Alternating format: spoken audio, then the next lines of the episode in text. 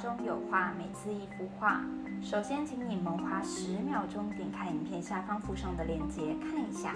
今天我们要讨论的画，先让你的脑袋中有一个残影，再一起加入我们吧。艺术家会有瓶颈期，但热爱艺术的我们不会。我们不是专业鉴赏人员，仅仅提供一个看画的新思路。万物皆有魅力，让我们一起听艺术，享受生活，滋养灵魂。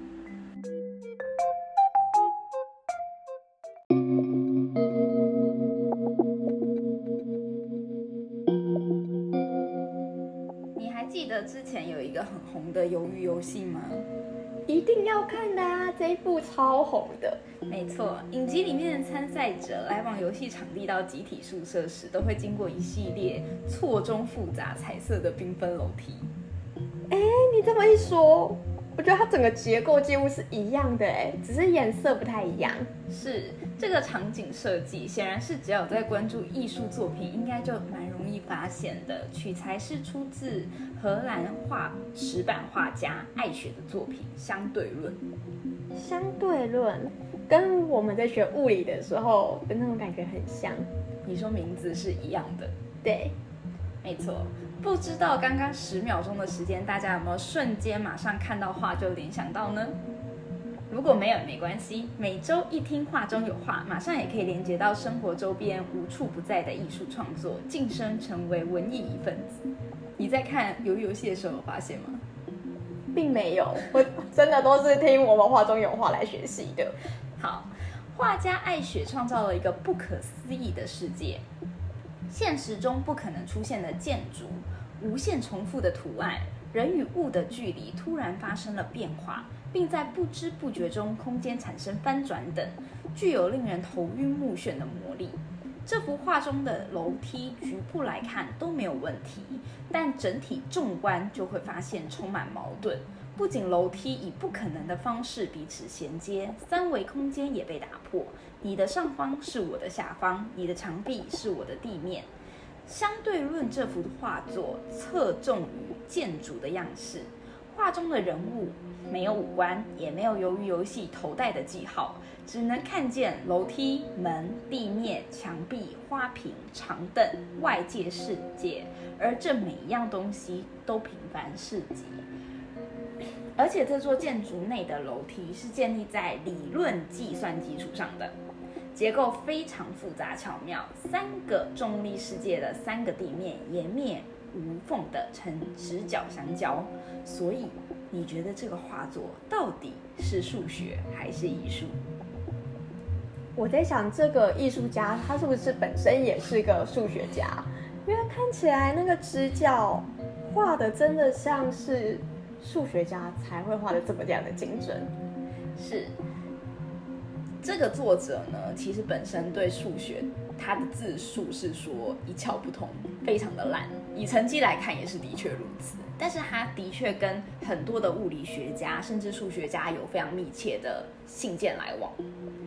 这幅作品名为《相对论》，除非你是理工专业背景，不然就是读哲学的。不然，我想大部分人应该都跟我一样，只停留在相对论是爱因斯坦提出的这个非常肤浅的印象中。我大概也是。那么，我就搜寻了一下这个相对论的那个论述，哈，我广。我把广义的相对论粗浅的整理了五点，分享给我们画中有画的听众们。一，的确是爱因斯坦发表的，我没有错。二是用几何语言描述重力理论，也就是他侧重在讲重力理论这一件事情上。三是牛顿的万有引力定律，也是包含在这个狭义的相对论中。就是苹果掉下来的那个故事，苹果掉下来的故事也是在相对论的那个，因为它还是重力的一件事嘛。第四是有关时间流逝、空间几何、自由落体的运动以及光的传播等问题，并非当今描述重力的唯一理论，但是它却是能够与实验数据相符合最简洁的理论。也就是说，我们用时间流逝、空间几何或自由落体，或是光的传播，可以更好的验证，也是更简单的验证重力的唯一理论。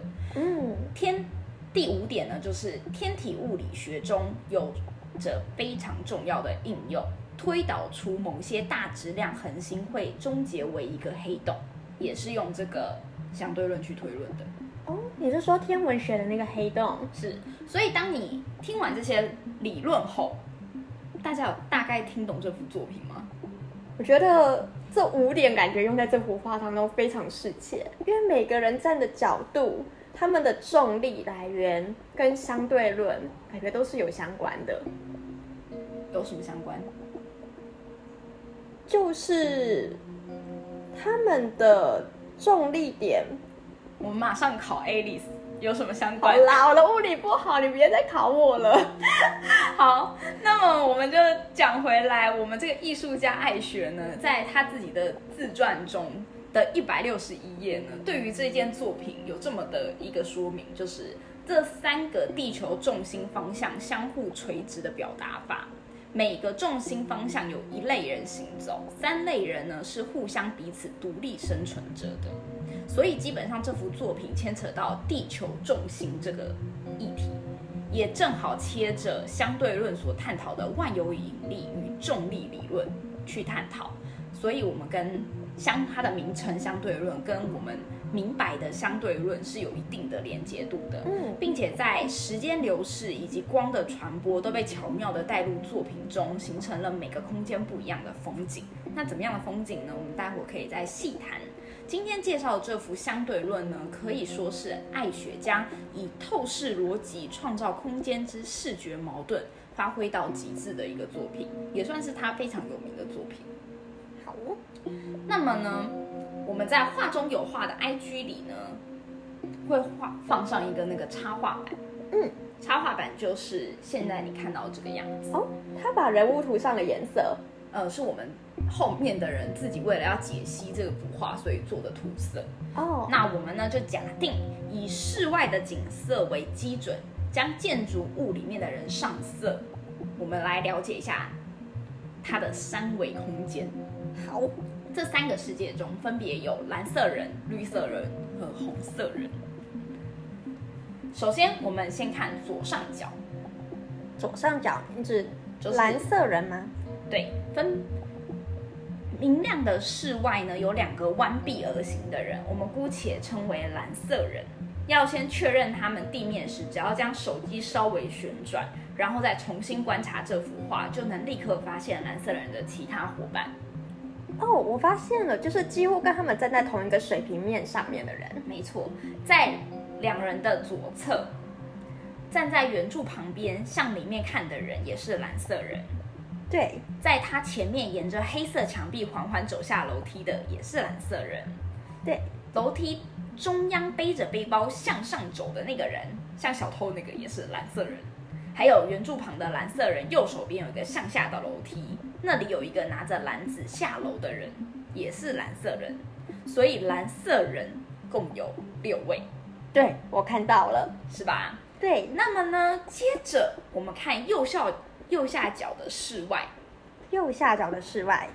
我们姑且称桌子前用餐的两人为绿色人。嗯，一个绿色人端着酒瓶和玻璃杯，从用餐两人前面的楼梯走下来，瓶里可能是服务生吧。对，看起来像是水，拿着水的服务生，嗯可能是刚服务完那个坐在户外餐桌的那两个人。对，对，在楼梯中央偏左的地方，楼梯旁的长凳也坐着一个正在看书的绿色人。有我看到了。而这个绿色人而言，墙壁所在的就是蓝色人的地面。对耶，刚才背着背包的蓝色人对正从这里经过，对他来说应该算墙面。对对。没错。嗯，蓝色人呢，脚下凹陷的部分是我们在看绿色世界人的门，对，还有一个绿色人是顺着楼梯栏杆向上走，在同一个楼梯上，蓝色人正在向下走。总结，绿色人有五个。对我看到了。没错，从画里面应该我们一上色马上就一目了然。在绿色的世界啊，可以看到阳光照耀下，热带树木枝叶繁茂；而蓝色人的世界呢，它的树却是光秃秃的。哎，对耶，所以他感觉是把他们分不同颜色的人在画这幅画。是，这就像我们在相对论里面谈到的，有关的时间流逝以及光的传播，他用了远景、户外的景色去描述了这件事情。所以呢，它就是我们提到能够与重力数据相符合的最简洁理论。他用了户外的方式去描述了这幅作品。对，除了重力，他还描述了这些时间呐，它们是有相对应关系的。是。最后这幅画作原始的角度中，我们可以清楚的辨识到红色人。右上部从高处向下看的是红色人。从他右手边楼梯往下走的呢，也是红色人。画面左边有一个呈现 V 字形的楼梯，有上楼的红色人，还有一个过了楼梯平台正下往下走的红色人。红色人一共有五位，这十六个人呢就在同一个空间里生活，但是他们的地面各自不同，自然也难以交流。他们共用的东西就只有楼梯，在同一个方向一方上楼，一方下楼。或者是在相反的方向上行走，所以呢，既然你看到了这幅画和相对论中的关系了，你知道为什么爱学要用楼梯作为串联吗？因为在现实生活中，楼梯本来就是一个上下连接的一个物体嘛。对啊，它是向上走跟向下走，但是相对论理论中是重力。因为楼梯有上跟下的区别啊，所以向上跟向下分别代表着它的那个重力学。哦，你是这样子想的，是不是？目前想到的是，在各种的宗教故事和神话传说中呢，楼梯是具有连接不同世界的功用。也就是说，楼梯可能是连接着天和地呀、乐团、乐园、地狱。未来、过去、此生、来世等等，上楼梯呢，也会意味着更接近神灵，或是通往未来的道路，也或是意味着上升或超越。相反的，下楼梯呢，就会接近恶魔啊，返回过去啊，进入无意识的领域啊，摆脱了肉体的灵魂，透过上下楼梯得以复活。梦的占卜中也是会用这种方法引用，就是将楼梯将过去、现在、未来连接起来。据说。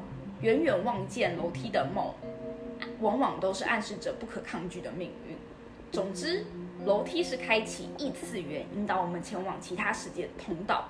因此呢，爱雪是用楼梯来串联这三个世界。哦，这三个世界代表不同的重力。嗯，然后用时间跟光线去验证，然后再用楼梯去做串联的。没错。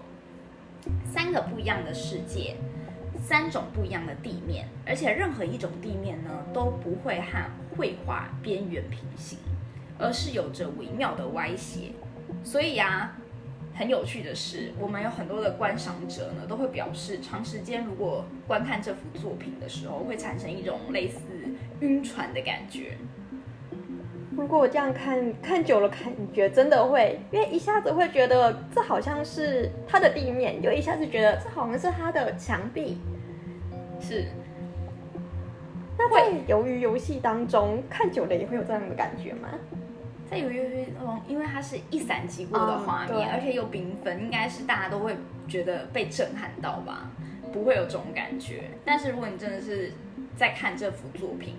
站在这幅画面前，因为这幅画其实并不是非常的大，它是一个石板画，只有二十七点七乘以二十九点二公分而已。哦，所以算是蛮小的。对，大概就一般书籍的一个大小。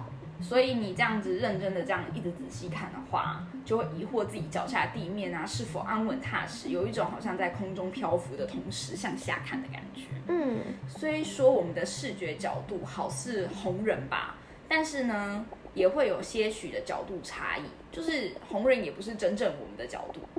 所以呢，这么看来，我们呢就很像画外的第四个世界的居民。对，跟画中的三维度空间的人平行，感觉生活着。就其实我们如果也有一个楼梯在走的话，我们可能也会跟他们巧妙的避开，不会碰到彼此。对，这些科幻的作品啊，就这幅作品，在很多的电视电影里面都会运用这种相对论与上下阶梯的场景。除了我们一开始就提到的鱿鱼游戏，还有大家熟悉的全面启动、哈利波特。对我曾经玩过一个手机游戏，其实也很类似这一个。然后我们就是要在手机的画面当中去想象你现在走的楼梯其实是墙面，然后来翻转那个楼梯。嗯，那个游戏曾经红极一时。哦是，那它也是一定是应用了这幅作品。对我刚刚看到这幅画的时候，其实我就立马想到了我的那个游戏，我还下载了它的第二代，非常好玩，是不是非？常好玩。因为你真的要把你的，有时候我会把手机翻转一下，才找得到那一条路。没错，你很有趣的是，二零一四年的时候，国父纪念馆有展出这个爱雪的作品，其中有这幅相对论。如果你那时候去现场的话，你就会发现，在那个导览在讲解这幅作品的时候，大家的头都会呈现各种角度的外斜。大家可能正在看蓝色人，有些人在看绿色人吧。对你就会发现大家会，因为前面会有人在讲解嘛，基本上大家头会同时的往左边偏移，往右边偏移，好然后往可爱哦正偏移，对，你就看到一个布谷鸟的感觉，大家都会在偏移。那这幅作品呢，因为真的大家对于这幅作品的认识、应用啊，可能会比认识艾雪本人还多很多。对，反而是在我们的电视剧、电影当中是去认识到。但是呢，因为我实在太少看电影了，所以如果大家有印象，它出现在别的电影场景中、电视场景中，或是像你说的游戏画面中，也发也欢迎大家可以截图里面的那个画面跟我们分享。对呀、我们也好想知道哦。是希望我们能多多集这种应用在现实生活中的那种小作品。对，因为艾雪本人，他虽然是一个比较我们算是鲜少知道的作画家，对，其实我之前没有听过他的名称。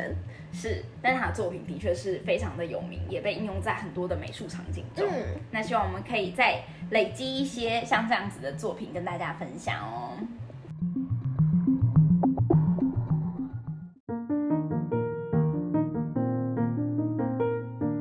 我是蜜雪儿，我是爱丽丝，关注艺术。关注画中有画啊！我想到了，刚刚那个游戏叫做纪念碑谷，我们会放在我们的 IG 上面，它里面还有其他爱学的作品，大家可以去玩玩看，一起发掘哦。